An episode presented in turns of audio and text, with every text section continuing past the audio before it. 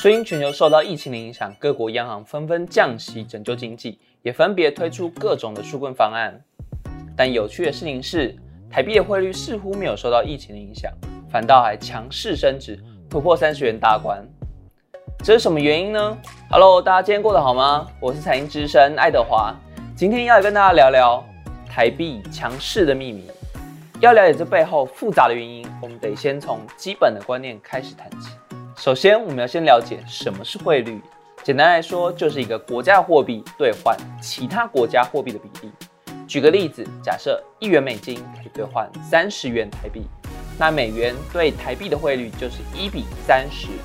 当然，世界上并不是只有这两个国家，因此汇率通常会以一个国家为基准来换算其他国家货币的价值，所以也可以透过汇率了解一个国家的经济状况。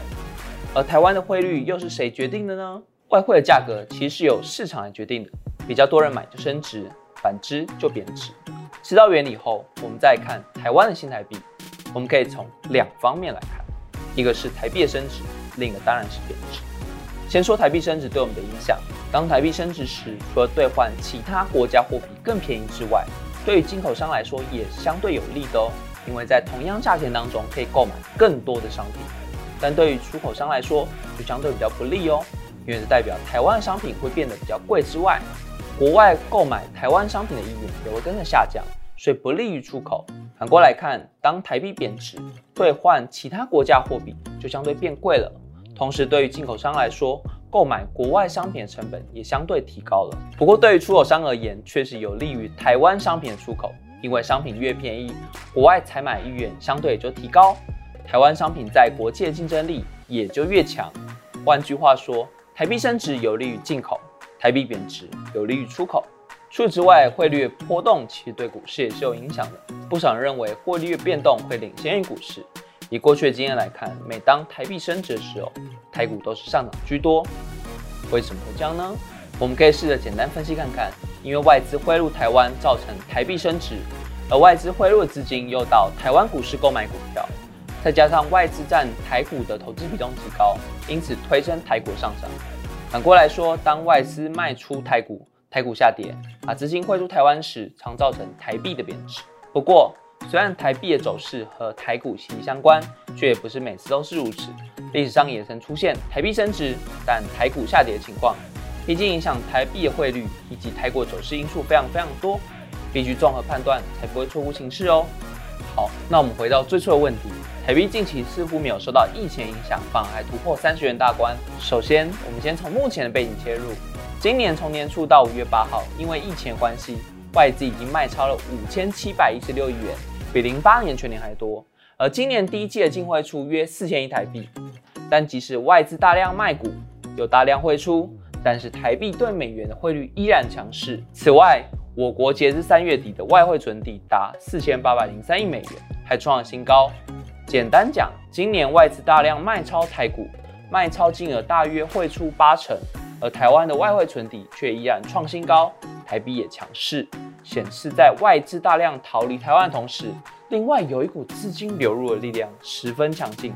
接下来问题来了，当外资窜逃台湾的同时，这一股抵消外资流出的资金究竟是谁？根据央行分析，主要是国内厂商的抛汇。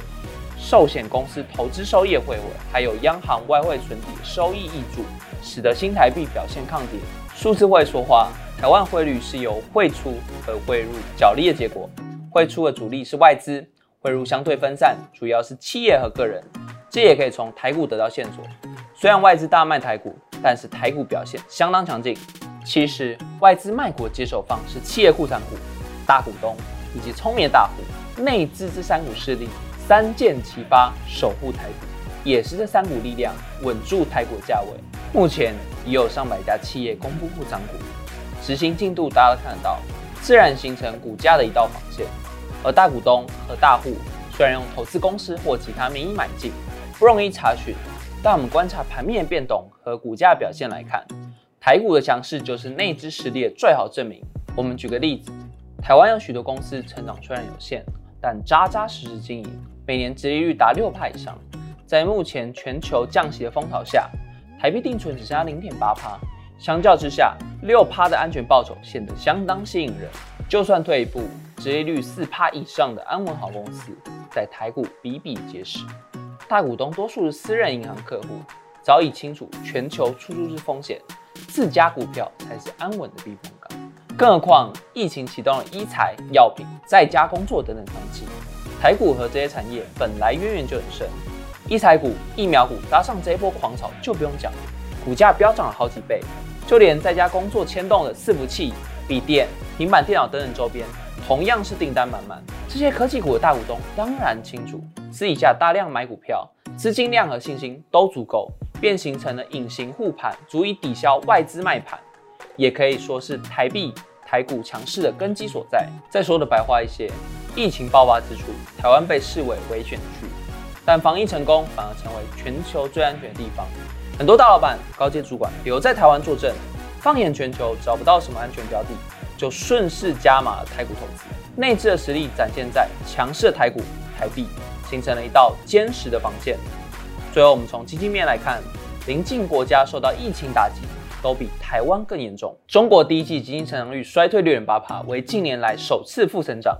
香港继二零一九年经济衰退之后，今年第一季的经济成长率衰退八点九帕。新加坡第一季经济衰退为二点二帕，对美元币值贬值四点八八帕。